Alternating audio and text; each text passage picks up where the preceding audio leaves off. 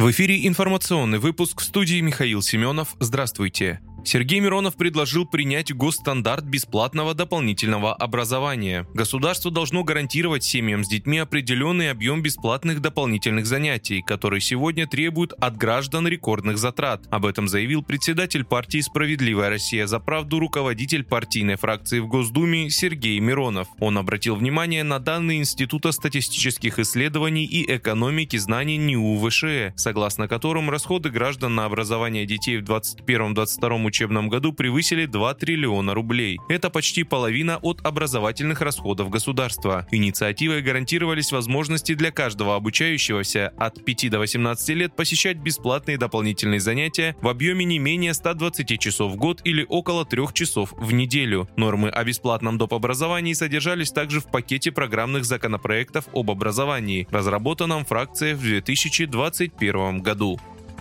Польша начала выдавать Украине мужчин призывного возраста, сообщает издание «Речь Посполита». Сразу после начала российской специальной военной операции на Украине запретили выезжать из страны мужчинам в возрасте от 18 до 60 лет. Польские власти начали выдавать Украине мужчин, которые покинули страну, говорится в сообщении. Газета отмечает, что в частности Украине выдали граждан этой страны, которые занимались переправкой нелегальных мигрантов из Белоруссии в Евросоюз. Ранее сообщалось, что по указанию Владимира Зеленского все заключения о негодности к военной службе службе, вынесенные военными медицинскими комиссиями после 24 февраля 2022 года, должны быть проверены. Киевские власти считают, что несколько тысяч мужчин призывного возраста могли получить такие справки и выехать из страны за взятки размером от 3 до 15 тысяч долларов.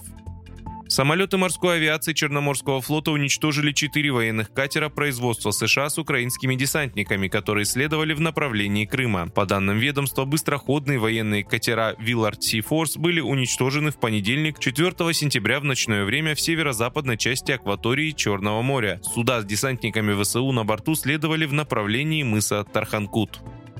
В августе банки выдали кредитов населению примерно на 800 миллиардов рублей. Это более чем на 20% выше, чем в июле, а также стало рекордной суммой, сообщает ВТБ. По итогам первых 8 месяцев выдачи на рынке ипотеки составили более 5 триллионов рублей, уже превысив суммарный итог всего 2022 года. Лидерами по объему выдачи ипотеки банк называет Москву и область, Санкт-Петербург, Татарстан, Краснодарский край и Новосибирскую область. Основная доля выдач пришлась на стандартные программы банка банка, по которым клиенты покупают в основном вторичное жилье. В августе их доля в общем объеме продаж составила 52%. Средний размер кредита составил 5 миллионов рублей, снизившись с начала года более чем на 6%. Вы слушали информационный выпуск. Оставайтесь на справедливом радио.